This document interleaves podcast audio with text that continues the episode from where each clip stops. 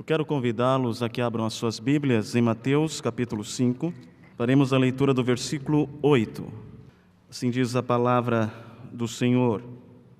Bem-aventurados os limpos de coração, porque verão a Deus. Oremos mais uma vez. Pai, o teu servo, representando-nos, já pediu a tua intervenção quanto à iluminação do teu Santo Espírito para que entendamos a tua palavra, a capacitação para que o pregador a exponha fielmente. E nós reforçamos, ó Pai, juntos quanto a este desejo. Tenha misericórdia de nós, fale conosco. É a nossa oração humilde diante de Ti por meio de Cristo Jesus. Amém. Antes de tratarmos desta sexta bem-aventurança, eu quero fazer algumas considerações preliminares, relembrando-os de três pontos importantes quanto às bem-aventuranças. Primeiro, as bem-aventuranças identificam, obviamente, a pessoa bem-aventurada. E o que é uma pessoa bem-aventurada? Nós vimos que é uma pessoa abençoada por Deus é alguém que tem a aprovação, o favor do Senhor. Essa expressão denota mais do que uma pessoa feliz, mas uma pessoa favorecida, uma pessoa que é alvo, de fato, das bênçãos do Senhor. Segundo, as bem-aventuranças caracterizam os discípulos de Cristo. Todos os crentes no Senhor devem ser identificados por essas qualidades aqui descritas. E elas não são optativas. Você não pode dizer, bem, eu me identifico com uma delas, ou duas, ou três. Não, elas são pacotes fechados. Ou, é, ou melhor, elas estão num pacote fechado e nós devemos expressá-las como cristãos, todas elas. E essas características, obviamente, não são naturais, não tem a ver com uma inclinação à humildade, à mansidão. Não, estas bem-aventuranças são efeitos da obra do Espírito Santo na vida do cristão. E a terceira consideração é que estas bem-aventuranças contrastam com a religião legalista vista no estilo de vida dos fariseus. O propósito literário das bem-aventuranças é servir de introdução ao Sermão do Monte. E o Sermão do Monte tem como propósito fazer um contraste entre a vida dos discípulos de Cristo Jesus e os fariseus. Isto é claramente visto nas expressões que Jesus se utiliza no Sermão do Monte, que é: ouvistes o que foi dito. Vocês tiveram acesso aos ensinos dos fariseus quanto à lei. Eu, porém, vos digo: perceba que Jesus não está mudando a lei, ele está reafirmando e aplicando-a corretamente. E em Mateus capítulo 6, versículo 8, nós temos o cerne deste propósito, quando Jesus diz: Não vos assemelheis a eles, não vivam o estilo do fariseu, não reproduzam os seus exemplos. E vimos também que no capítulo 23, esta tese de contraste entre os discípulos de Cristo e os fariseus fica ainda mais clara, pois no capítulo 23 nós temos oito ais contra os fariseus, e estes oito ais contrastam com as oito bem-aventuranças. Portanto, as bem-aventuranças são um retrato do discípulo maduro de Jesus, contrastado com o estilo de vida do fariseu hipócrita. Nesse sentido, as bem-aventuranças são um excelente meio para constatarmos que tipo de vida estamos vivendo diante de Deus. Ou seja, como você tem vivido? Como discípulo de Cristo ou fariseu? Deste modo, vimos até então nos sermões que, no lugar de se vangloriar por causa da sua religiosidade, os bem-aventurados são aqueles que se consideram pobres de espírito diante de Deus. Ao invés de se achar incorruptíveis, os bem-aventurados choram pelos seus pecados. Ao contrário de nutrirem ódio ao próximo, os bem-aventurados são mansos. E longe de enfatizar sua justiça própria, os bem-aventurados anseiam pela justiça divina. E ao invés de julgarem hipocritamente os outros, os bem-aventurados são misericordiosos. E hoje veremos que, no lugar de se orgulharem de sua reputação, de sua piedade exterior, os bem-aventurados buscam pureza de coração. Mas o que é pureza de coração? Eu estava lembrando que quando eu tinha 18, 19 anos, eu trabalhei aqui no Paris, na SP Trans, na rua ali, Santa Rita, né? e pela graça de Deus eu busquei ter um bom exemplo ali, e eu lembro que os porteiros, os vigias, quando sempre me viam lendo a Bíblia, quando era possível, né? porque o, a, a, escala, a escala era 12 por 36, dia sim, dia não. Então no fim de semana não tinha nada para fazer, e eu li a Bíblia, e eles me apelidaram de o menino do coração puro. Né? Então, se algum incrédulo ficava vendo alguma revista pornográfica, eles diziam: não, não mostra para ele porque o menino tem coração puro. Mas observe, eles entendiam coração puro relacionado à ideia de pureza sexual. Envolve, mas não é só isso. Essa ideia de coração puro vai além. E por vezes a limitamos apenas ao aspecto sexual, mas vai além. Então, o que é pureza de coração?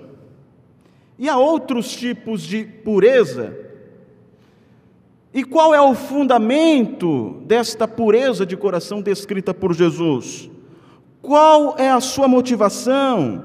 E como essa bem-aventurança contrasta com o estilo de vida dos fariseus?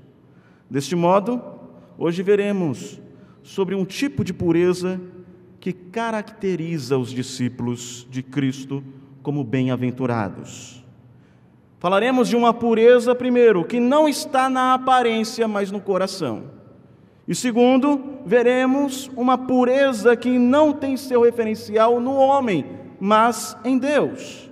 Então, primeira lição: a pureza do bem-aventurado não está na aparência, mas no coração há um tipo de pureza que é estabelecida na aparência.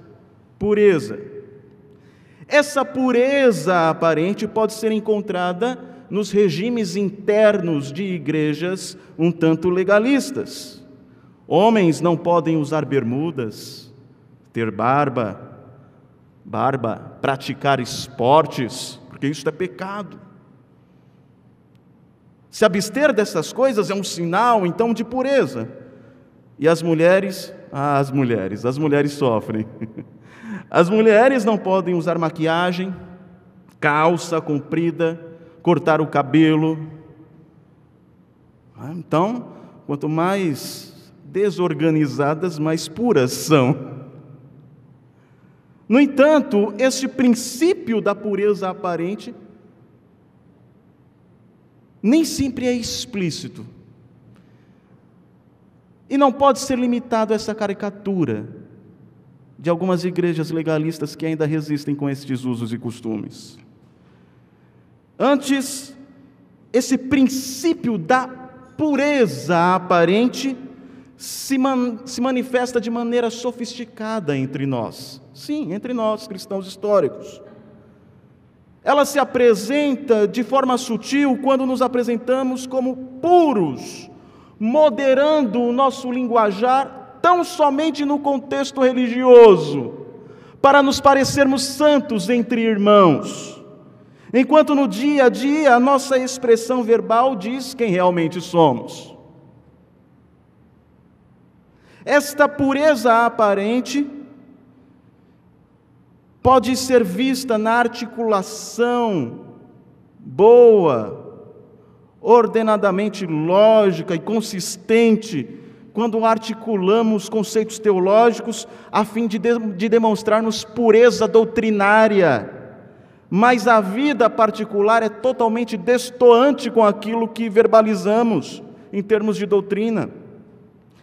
Esta pureza aparente se dá quando nos portamos educada e solicitamente diante dos nossos irmãos da igreja, enquanto por trás os desprezamos. Ou seja, quando vivemos assim, nos equiparamos, nos igualamos aos fariseus. Aos fariseus hipócritas da época de Jesus. O, o princípio está em nós. E é este estilo de vida farisaico e hipócrita que Jesus está combatendo ao declarar: Bem-aventurados os limpos de coração, porque verão a Deus.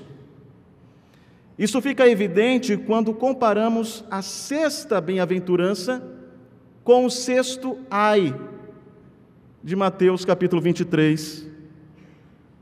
Quando você compara a sexta bem-aventurança com o sexto ai, você percebe isso. Em Mateus 23, versículo 25 e 26, nós lemos: Ai de vós, escribas e fariseus, hipócritas, porque limpais o exterior do copo e do prato, mas estes por dentro estão cheios de rapina e intemperança. Fariseu cego, limpa primeiro o interior do copo, para que também o seu exterior fique limpo. Jesus não está dizendo que você não deva se preocupar com a sua reputação, mas o que ele está dizendo é que a reputação, ela deve ser um efeito da pureza do coração. Ele não está condenando obras, ele condena apenas as obras de piedades que estão apenas na superfície e são distantes da realidade do coração. O reverendo Weber Júnior foi preciso ao declarar: o fato de que somos viciados em aparência é interessante, porque esse não é um problema moderno. Jesus confrontou em seu ministério terreno problemas típicos do ser humano a despeito da época. Nos dias de Cristo, a religiosidade dos fariseus era extremamente preocupada com aparências exteriores, o que se refletia em sua obsessão pela pureza cerimonial.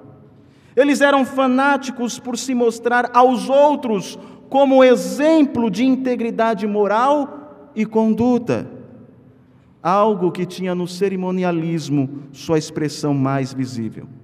Jesus critica essa postura ao dizer-lhes que lhes era necessário limpar o interior antes do exterior. Ou seja, os fariseus viviam de pureza tão somente aparente. Aparentemente eles obedeciam ao mandamento não matarás, mas Jesus os confronta.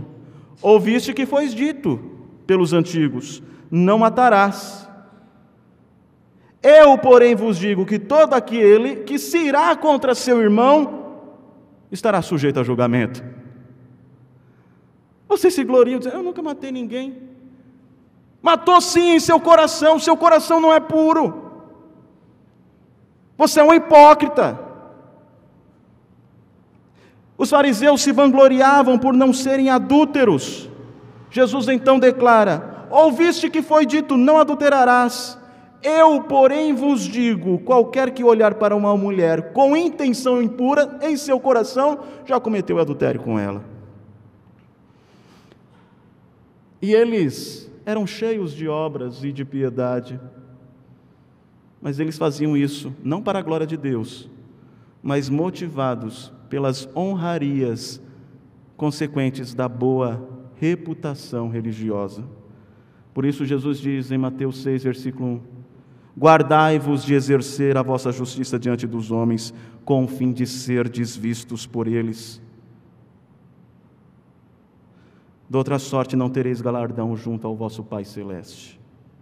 Como declarou o pastor Martin Lloyd Jones, Sem dúvida alguma, nosso Senhor acentuou essa verdade por causa dos fariseus. Essa verdade, bem-aventurados os limpos de coração. A grande acusação de Cristo contra eles é que eles estavam interessados no exterior de copos e de vasos, mas ignoravam o interior. Quando vistos externamente, os fariseus pareciam sem defeitos, mas o interior estava repleto de cobiça e iniquidade. A preocupação primária deles eram as injunções, ou seja, as obrigações religiosas externas. Contudo, olvidavam-se, ou seja, omitiam as questões mais importantes da lei, a saber, o amor a Deus e ao próximo. Considerando a hipocrisia farisaica como pano de fundo do ensino de Jesus, podemos agora, com maior clareza, definir o que é pureza de coração. O que é então pureza de coração, segundo Jesus? Pureza de coração aqui é o contrário de hipocrisia religiosa. E o que Jesus faz é contextualizar o ensino do Salmo 24, a realidade dos fariseus. Quem subirá ao monte do Senhor? Quem há de permanecer no seu santo lugar? Quem pode estar na presença de Deus? O que é limpo de mãos e puro de coração.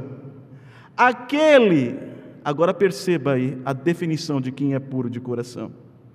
É aquele que não entrega a sua alma à falsidade, nem jura dolosamente. Ou seja, em seu relacionamento com Deus e com o próximo, ele está livre de falsidade.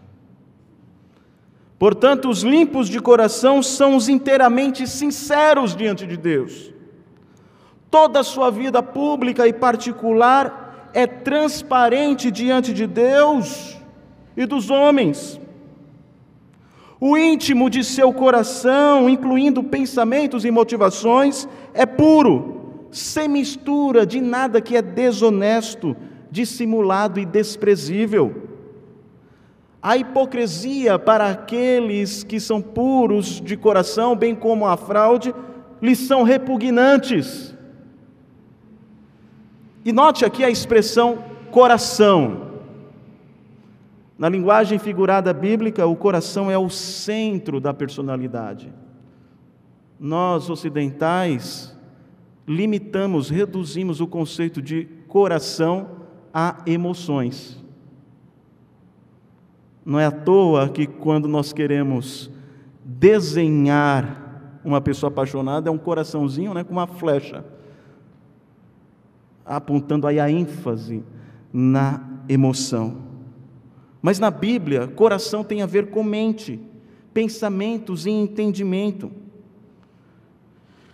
João 12, versículo 40, nos é dito daqueles que não entendem com o coração. João 12, versículo 40.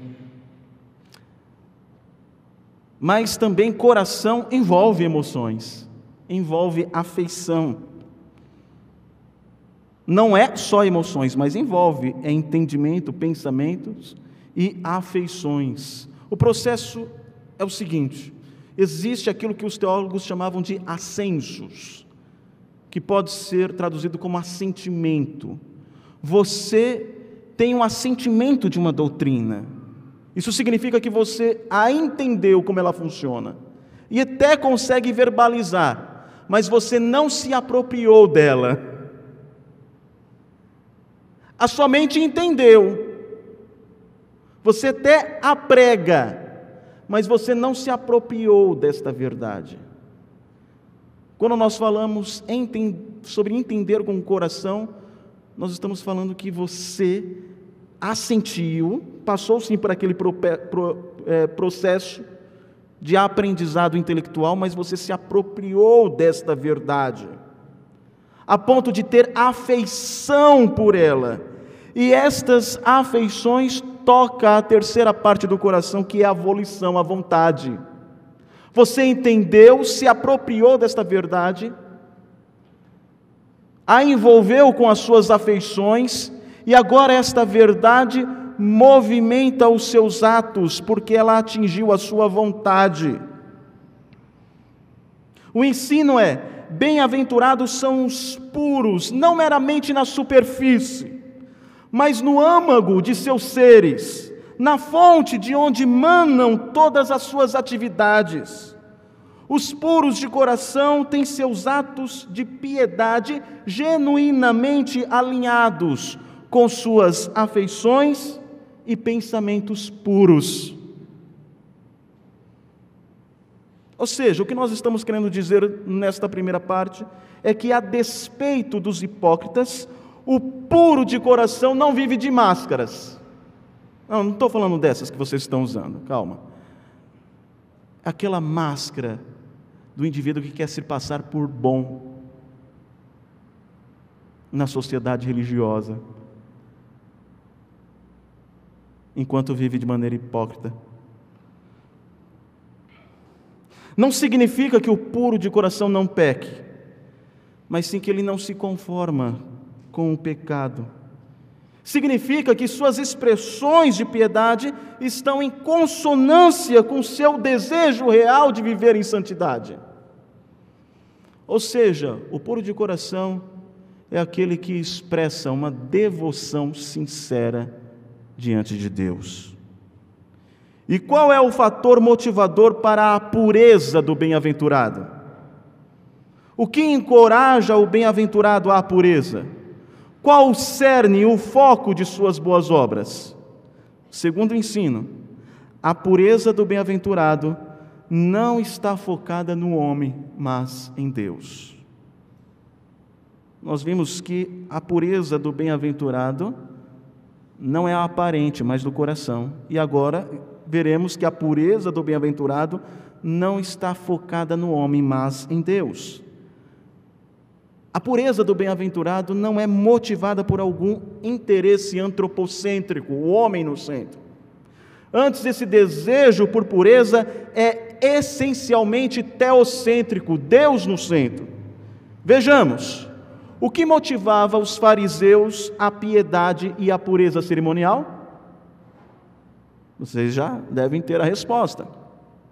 Assim como todos nós, os fariseus eram motivados às boas obras e à piedade pela recompensa disso. E não há nenhum problema em pensar em uma recompensa. O problema é qual recompensa? E qual é a recompensa dos fariseus? Mateus 23, versículos 5 ao 7 praticam todas as suas obras com o fim de serem vistos do homem, visto pelos homens. Alargam seus filactérios e alongam as suas franjas.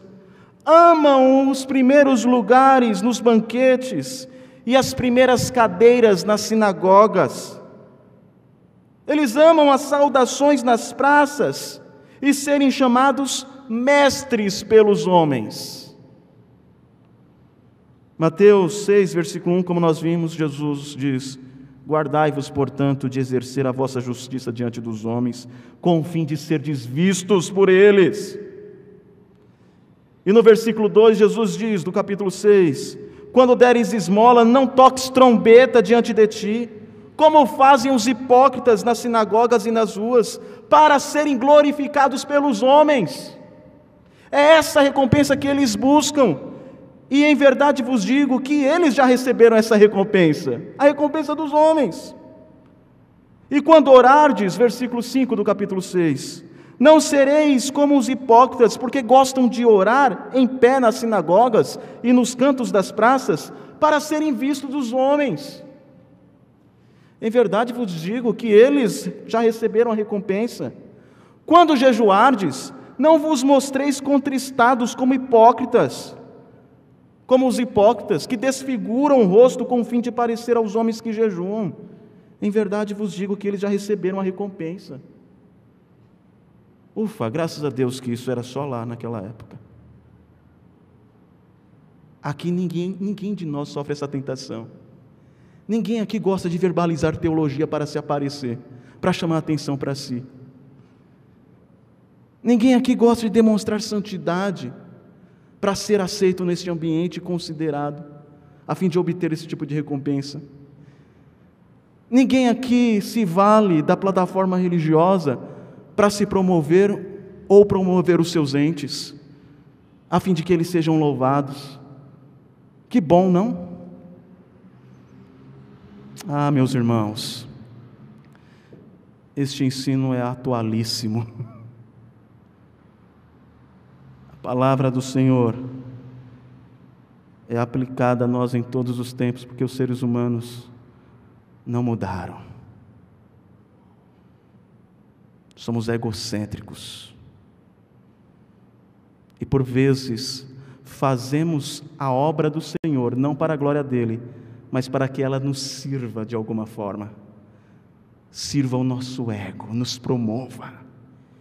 E ai de, ai de quem nos contestar.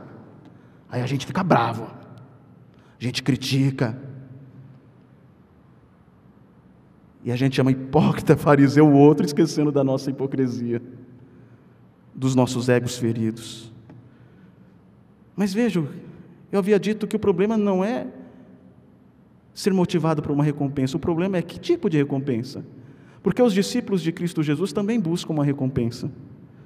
Tu, porém, ao dares esmola, ignore a tua mão esquerda o que faz a tua mão direita, para que a tua esmola fique em secreto, e teu Pai que vem em secreto te recompensará.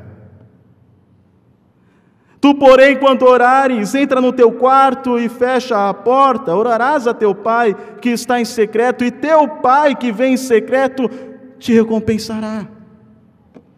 Tu, porém, quando jejuares, unge a cabeça e lava o rosto, com o fim de não parecer aos homens que jejuas, e sim ao teu pai, em secreto, e teu pai que vem em secreto te recompensará. A recompensa do bem-aventurado está em Deus, e é a visiodei, a visão de Deus, que o incentiva à pureza. Bem-aventurados os limpos de coração, porque verão a Deus. Por, para o fariseu, essa promessa ela, ela é fraca, ela não, não, não, incentiva, não. Ver a Deus, ah, eu quero é ser visto, eu não quero ver a Deus. Mas os discípulos de Jesus, os verdadeiros discípulos, discípulos maduros, eles buscam a pureza do coração, aquela pureza que não pode ser vista pelos homens, que os homens não podem elogiar, porque não estão vendo, só Deus vê. Eles a buscam porque eles querem ver a Deus, e essa é a sua maior alegria, a sua maior recompensa. Uma das razões pelas quais nós não podemos ver Deus agora é que não somos puros de coração. Como o autor de Hebreus declara, no capítulo 12, versículo 14: Sem santidade ninguém verá o Senhor. Dentre os homens, só houve um que foi absolutamente limpo de coração, e você o conhece. Somente um foi inteiramente sem malícia, Jesus Cristo. No entanto, quando chegarmos ao céu e formos completamente santificados, quando todo resquício de pecado for removido de nós, então seremos capazes de ver o Senhor face a face em Cristo, tal como Ele é. E o veremos porque seremos como Ele é, puros. Isso fica claro nas palavras do apóstolo João, 1 João 3, versículo 2 ao 3.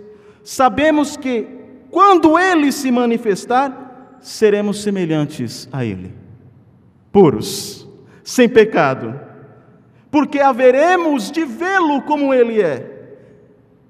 Agora observe, e assim mesmo se purifica todo que nele tem esta esperança, assim como ele é puro. O cristão bem-aventurado é motivado à pureza do coração pelo desejo de ser como Deus e de vê-lo como Ele é. A sua motivação, a pureza, não está focada em homens, está em Deus.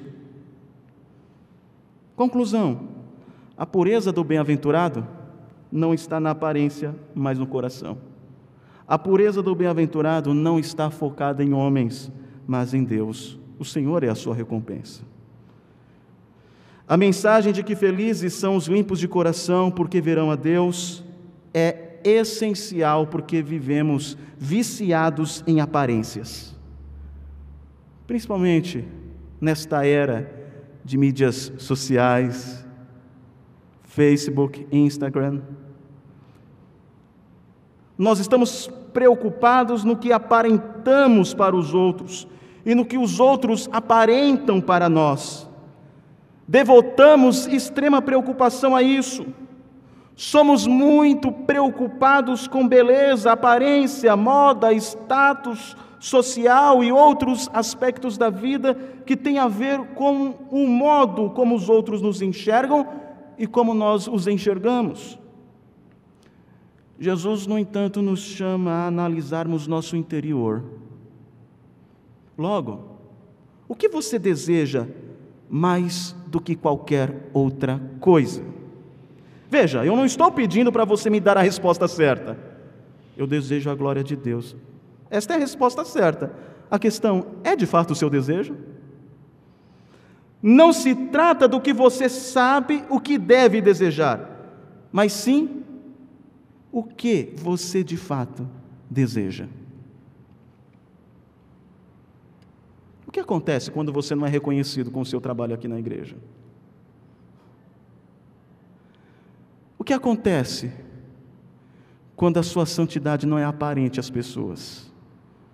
O que acontece quando as coisas não acontecem como você gostaria que acontecesse?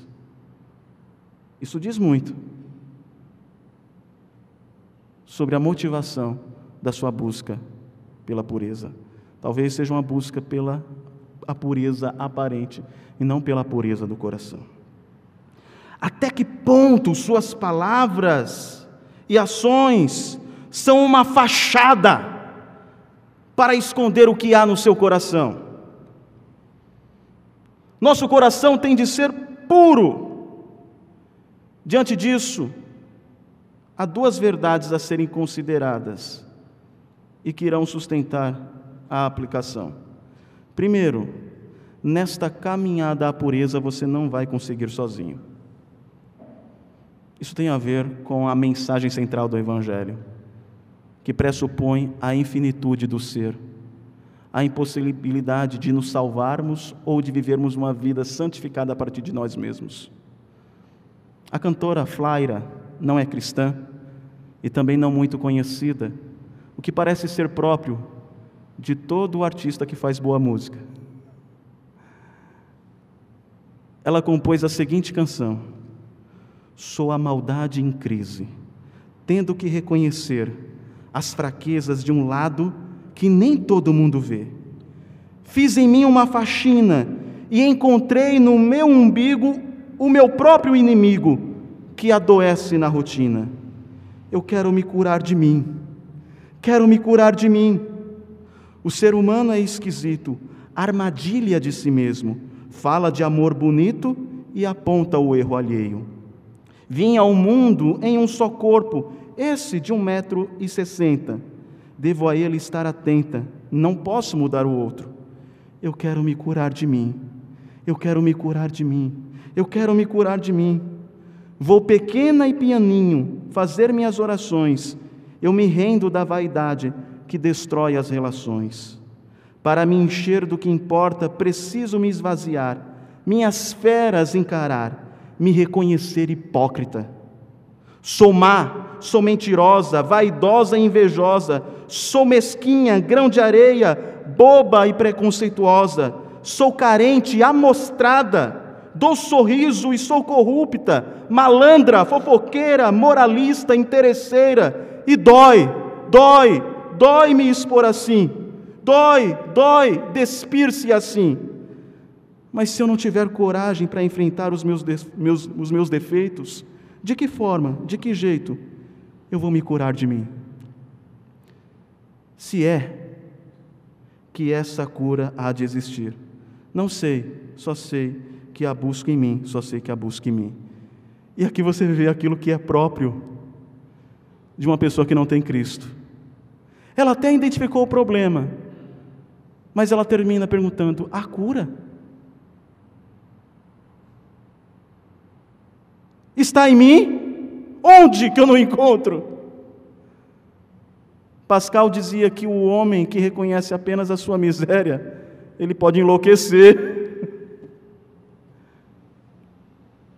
Mas houve um homem que também reconheceu as suas misérias, um grande teólogo, Agostinho de Hipona, que depois de assentir as doutrinas cristãs, lutava em vão contra seus vícios, imoralidade e impureza de coração.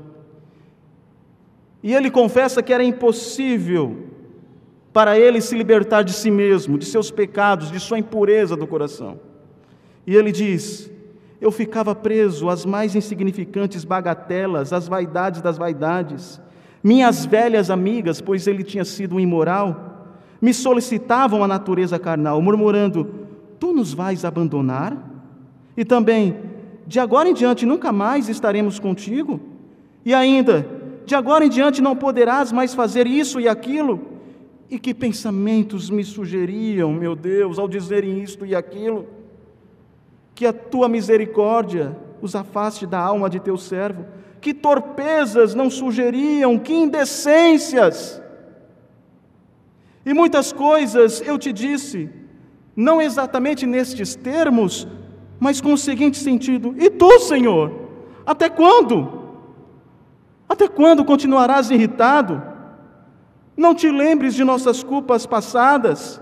Sentia-me ainda preso ao passado e por isso gritava desesperadamente: Por quanto tempo? Por quanto tempo direi ainda amanhã, amanhã? Por que não agora? Por que o Senhor não coloca fim na minha indignidade? Assim falava e chorava, oprimido pela mais amarga dor do coração. Eis que de repente ouço uma voz vinda da casa da vizinha. Parecia um menino ou menina, repetindo continuamente uma, can uma canção. Toma e lê, toma e lê, toma e lê. Apressado, voltei ao lugar onde Alípio ficara sentado, pois ao levantar-me havia deixado ali o livro do apóstolo, do apóstolo Paulo. Peguei-o, abri e li em silêncio o primeiro capítulo sobre o qual caiu o meu olhar não em orgias e bebedeiras, nem na devassidão e libertinagem, nem nas rixas e ciúmes, mas revestivos do Senhor Jesus Cristo, e não procureis satisfazer os desejos da carne, do coração impuro. Não quis ler mais nada, nem era necessário. Mal terminar a leitura dessa frase, dissiparam-se de mim todas as trevas da dúvida como se penetrasse no meu coração uma luz de certeza. Agostinho passou de uma linha que Flaira ainda não passou. Ele encontrou a cura, não em si, mas em Cristo. Portanto, primeiro, você não vai conseguir sozinho ter um coração limpo. Segundo, é o Senhor Jesus que te purifica. Revestivos do Senhor Jesus Cristo e nada disponhais para a carne no tocante às suas concupiscências. E como você faz isso? Como que você se reveste de Jesus Cristo? Revista-se do seu ensino. Essa expressão que Jesus usa no Sermão do Monte, ouvistes que foi dito, eu porém vos digo, ela é importante, porque Jesus está dizendo assim: preste atenção como eu ensino a lei, como eu a aplico alinhe o seu entendimento ao que eu ensino. Ou seja, quer se revestir de Cristo, aprenda mais da palavra do Senhor. Aproprie-se dos ensinos da palavra de Deus, como sendo Cristo falando a você. Você pode ter as suas preferências por pregadores, desde que elas não se tornem idolatrias, mas lembre-se, independente de quem seja o pregador, ouça Jesus Cristo falando através dele, e te ensinando, e te instruindo, e se aproprie dessas verdades, para que você se revista de Cristo Jesus. Ouça a voz do seu Senhor e pastor e se comprometa com seus ensinos. Aproprie-se de sua obra, não é só dos seus ensinos, mas da obra de Cristo. Se dissermos que não temos pecado nenhum, a nós mesmos nos enganamos e a verdade não está em nós. Se confessarmos nossos pecados, Ele, Ele é fiel e justo para nos perdoar os pecados e nos purificar de toda a injustiça. É Ele que nos purifica, é Ele que torna o nosso coração puro através da Sua obra. E foque na pessoa de Cristo Jesus. Aproprie-se de seu ensino, não é só assentir, é se apropriar, de modo que isso toque a sua emoção, suas volições, e isso desemboque em atos santos para a glória de Deus.